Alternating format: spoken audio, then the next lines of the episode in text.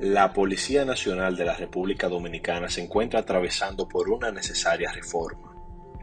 clamada por la sociedad tras los múltiples eventos fatídicos ocurridos en los últimos tiempos en manos de los agentes del orden, impropios de aquellos que tienen la tarea de velar por la seguridad ciudadana. En ocasión a dicha reforma, el recién nombrado director de dicha institución Mayor General Eduardo Alberto Ten, quien tomó posesión de sus funciones el pasado 18 de octubre del corriente año, concedió una entrevista de radio a un medio de comunicación local, en el cual se le interpeló sobre el proceso de depuración a implementarse para ingresar a la Policía Nacional. Al responder el director indicó, y cito, Nosotros vamos a captar de ahora en adelante hijos de papá y mamá que estén vivos, que estén ahí con ellos, que nosotros podamos exigirles a través de sus padres cuál es la educación que le han dado. Nosotros no vamos a aceptar mucho al policía o en el reclutamiento hombres y mujeres de madres solteras. Vamos a tener mucho cuidado con eso, porque esa madre soltera que no tiene ninguna culpa que es por la desigualdad que ha sufrido, tiene que irse a trabajar para mantener a sus hijos,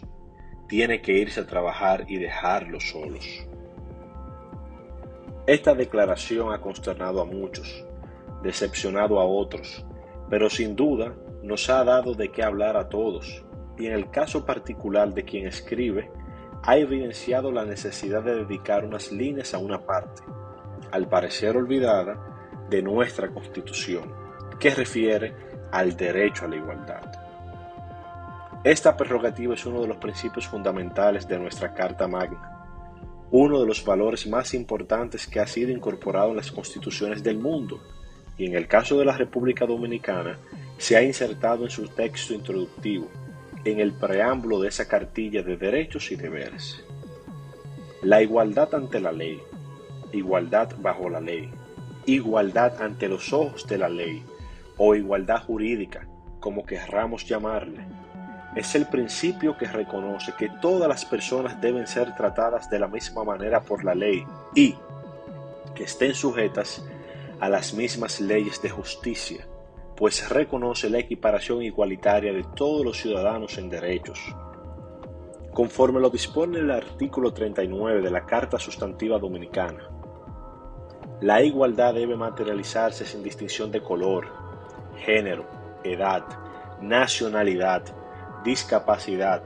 lengua, vínculos familiares, opinión política o filosófica, religión, condición social o personal u otra situación diferencial, tomando como fundamento la dignidad humana.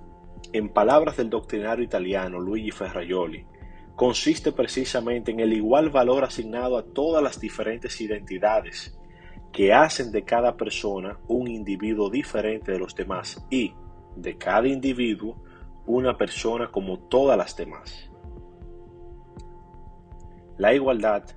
es un derecho muy vinculado al principio de legalidad, producto de que todas las personas deben ser tratadas como iguales, bajo el único criterio de diferenciación entre ellas, como son las situaciones dispuestas en la ley,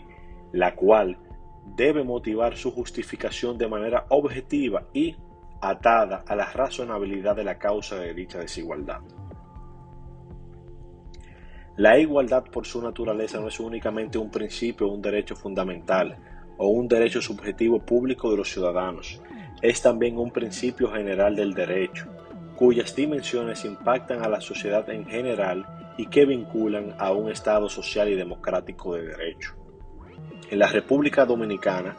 el Estado está en la obligación de garantizar la no existencia de privilegios y situaciones de ventajas que promuevan la desigualdad entre los hombres y las mujeres.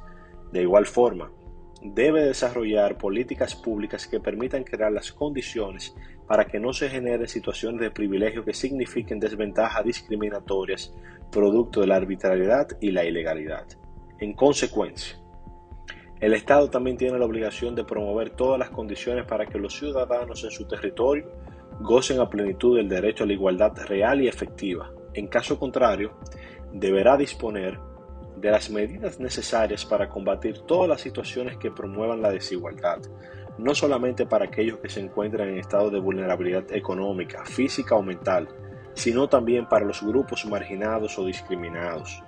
No es controvertido que históricamente las mujeres han sufrido un estado de inferioridad, situación que ha promovido que se reconozca en muchas de las constituciones de la región la igualdad ante la ley de hombres y mujeres.